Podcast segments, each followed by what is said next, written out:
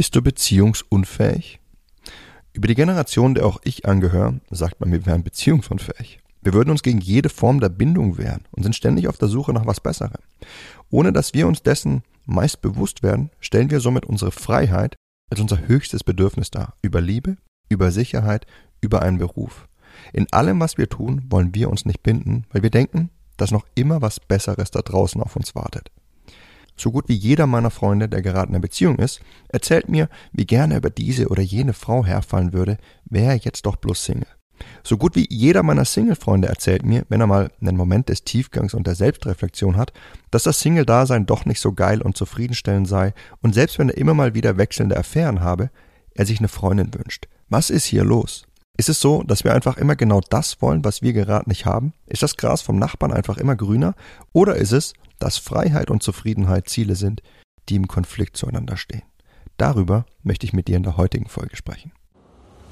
Hi, mein Name ist Mark Lambert und meine Mission ist es, jedem Mann das Know-how zu geben und das aus seinem Liebesleben zu machen, was er sich wünscht und verdient. Seit über zehn Jahren coache ich Männer und zeige ihnen, wie sie Frauen mit der Macht ihrer Persönlichkeit von sich faszinieren. Angefangen vom ersten Augenkontakt über den ganzen Weg in eine Beziehung. Und das ohne sich zu verstellen oder dumme Methoden anzuwenden, die sich nicht nur dämlich anfühlen, sondern von den meisten Frauen auch so wahrgenommen werden. Bis heute habe ich mit meinen Coachings, Büchern und Seminaren über 200.000 Männern zu mehr Erfolg bei Frauen verhelfen können. Und die besten meiner Tipps zeige ich dir hier. Und das ist mein Verführer mit Persönlichkeit Podcast. Ich bin sicher, Spartacus war froh, als er in Freiheit war. Oder Helena, als sie nach Troja kam. Aber wie ist es mit einem Single, der die Wahl hat, alle möglichen Frauen zu begehren? Oder mit einem Kerl, der mit seiner Freundin Schluss macht, um nun die Freiheit zu haben, andere Frauen zu verfolgen? Daten wir eine Frau und nach dem ersten Date ruft sie uns ständig an und spricht bereits von Kindern, dem eigenen Haus, das sie mit uns plant und wie sehr wir ihre Eltern lieben werden. Dann werden wir unsere Freiheit extrem bedroht fühlen, wenn wir nicht gerade ein paar Jahre auf dieses Date haben, warten müssen. Wir streben also nach Freiheit. Ganz ähnlich geht es den meisten Männern nach einer Weile in einer Beziehung. Sobald die erste Phase der Aufregung vorbei ist, sehnen sie sich nach anderen Frauen und schätzen die Frauen ihrer Seite immer dann nicht, wenn sie andere Frauen sehen, die sie begehren. Oder einfach immer dann, wenn ihr Leben als Single im jeweiligen Moment die besseren Vorzüge mit sich bringt. Doch sobald diese Frau die Beziehung mit ihnen beendet, ändern sie ihre Meinung häufig schlagartig, werden sich angeblich darüber bewusst, wie sehr sie sie eigentlich lieben und sie es nie wieder anzweifeln werden und wollen nichts sehnlicher als sie zurück. Warum schaffen sie es nicht, die Trennung positiv zu sehen? Schließlich sind sie jetzt frei, all den Frauen nachzugehen, die sie während ihrer Beziehung begehrt haben, aber die Füße stillhalten mussten. Diese Frage haben sich die meisten von uns wahrscheinlich bereits gestellt. Und sehr wahrscheinlich sind zwei Faktoren hierfür ausschlaggebend. Zum einen lieben die meisten Männer den Gedanken von Freiheit mehr als die Freiheit selbst. Solange sie in einer Beziehung sind, müssen und dürfen sie nicht handeln. Wenn sie ihr Versprechen der Treue halten möchten, das jeder dem anderen unausgesprochen macht, wenn er in einer Beziehung ist. Zumindest in unserem westlichen Verständnis einer Beziehung. Die Vorstellung, was mit anderen Frauen jedoch am Laufen zu haben, fühlt sich irgendwie gut an. Noch viel wichtiger ist jedoch folgender Zusammenhang, den wir meist unfähig sind zu erkennen.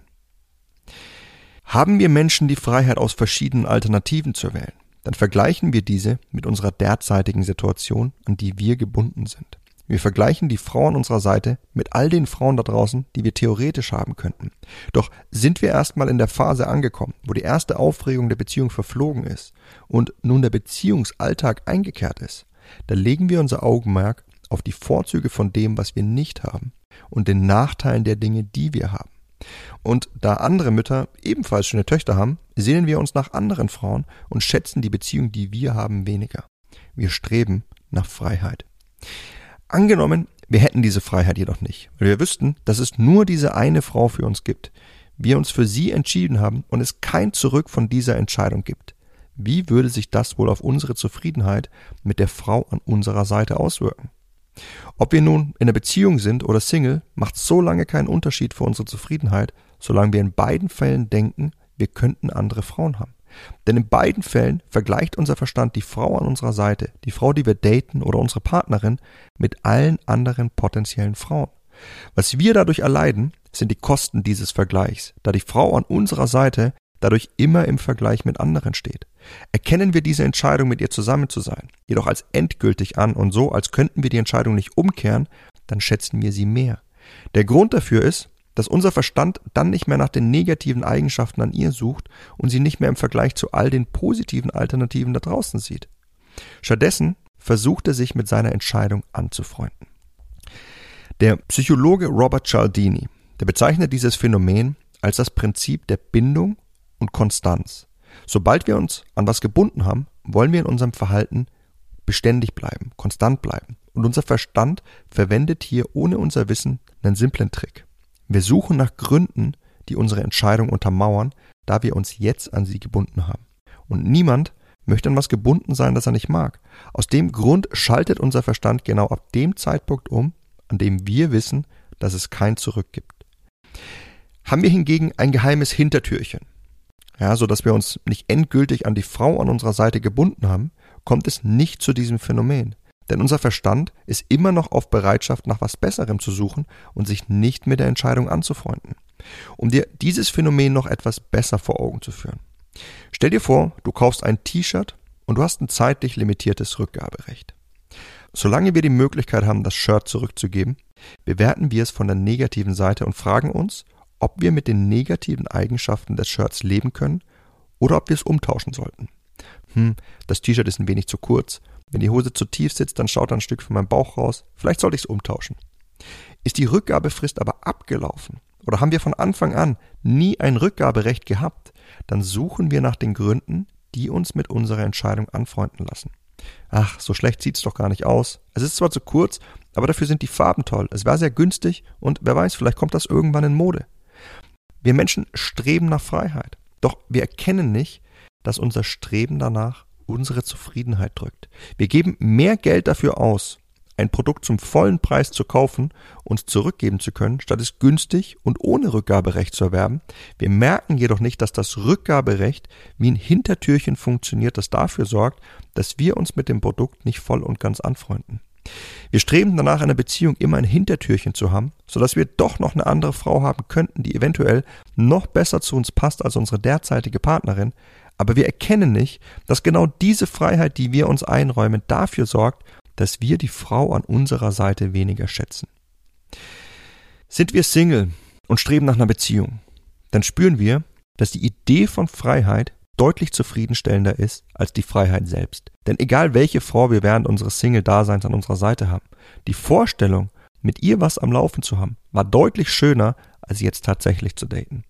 Denn in unserer Vorstellung ist sie diejenige, bei der wir nur die positiven Seiten sehen. Aber sobald wir tatsächlich was mit ihr am Laufen haben, steht sie im Vergleich zu all den anderen Frauen da draußen, die wir nicht haben. Und die alle so viele tolle Sachen an sich haben, während wir bei ihr nun mehr und mehr das Auge fürs Negative finden. Der Grund hierfür liegt in unserem mesolimbischen System, dem Belohnungszentrum in unserem Gehirn. Sobald wir eine Sache erreicht haben, möchte unser Verstand uns dazu bewegen, unser Augenmerk auf neue Aufgaben zu legen. Das schafft er, indem er uns nicht lange an Errungenschaften erfreuen lässt. Und so kommt's, dass wir die Frau, auf die wir so lange abgesehen haben, auf einmal deutlich weniger schätzen, nachdem wir was am Laufen mit ihr haben. Hinzu kommt, dass unser Verstand nicht in der Lage ist, die Realität in jedem Detail abzubilden. Wir nehmen immer nur ein paar wenige Details an der Frau wahr und unser Verstand erstellt ein ideales Bild von ihr, dem sie niemals gerecht werden kann. Doch selbst nachdem wir was mit ihr am Laufen hatten und erkennen, dass die Vorstellung mit ihr was zu haben schöner war als die Realität selbst, scheitern wir zu erkennen, dass unser Verstand nun genau denselben Trick wieder anwendet, wenn er sie mit anderen potenziellen Frauen vergleicht. Wieder sehen wir nur das ideale Bild all der Frauen, das unser Verstand basierend auf den wenigen Details aufbaut, die er sich vorstellen kann, und wir schätzen die Frauen unserer Seite wieder weniger.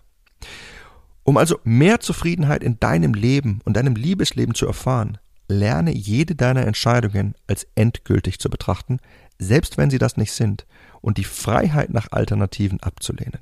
Denn dann schalte dein Verstand um und such nach den positiven Dingen, um sich mit der Entscheidung anzufreunden, anstelle die Sache oder die Frau an deiner Seite ständig im Vergleich zu den anderen Alternativen zu betrachten und dir nur die Nachteile an ihr vor Augen zu führen, um dich so zu bewegen, dir neue Herausforderungen zu suchen. Sobald du dich an etwas gebunden hast, streb danach, es aufrechtzuerhalten. Und wenn du das Maximale aus deinem Leben herausholen möchtest, dann musst du all die negativen Einflüsse erkennen und ausblenden, die dich schlechte Entscheidungen treffen lassen. Entscheidungen, die dich in ungewollte Richtungen drängen. Und wie du das machst, das verrate ich dir auf über 230 Seiten in meinem Buch Die Kunst, dein Ding durchzuziehen. Das ist eine Kunst, die es dir nicht nur erlaubt, all die negativen Einflüsse in deinem Leben zu umgehen, sondern auch das aus deinem Leben zu machen, was du wirklich willst, damit du zwei Dinge erfährst. Erfolg und wahres Glück. Unterhalb dieser Folge hinterlasse ich dir einen Link, dann kannst du dir alles über mein Buch durchlesen und dir jetzt gleich deine Ausgabe sichern, uns angehen. Das war's mit der Folge von heute. Ich hoffe, dass ich dir wieder einen wichtigen Einblick habe geben können mit diesem Zielkonflikt, den wir in unserer heutigen Zeit erfahren. Und ich würde mich freuen, wenn du auch beim nächsten Mal wieder mit dabei sein wirst. In dem Sinne, bis dahin, dein Freund Marc.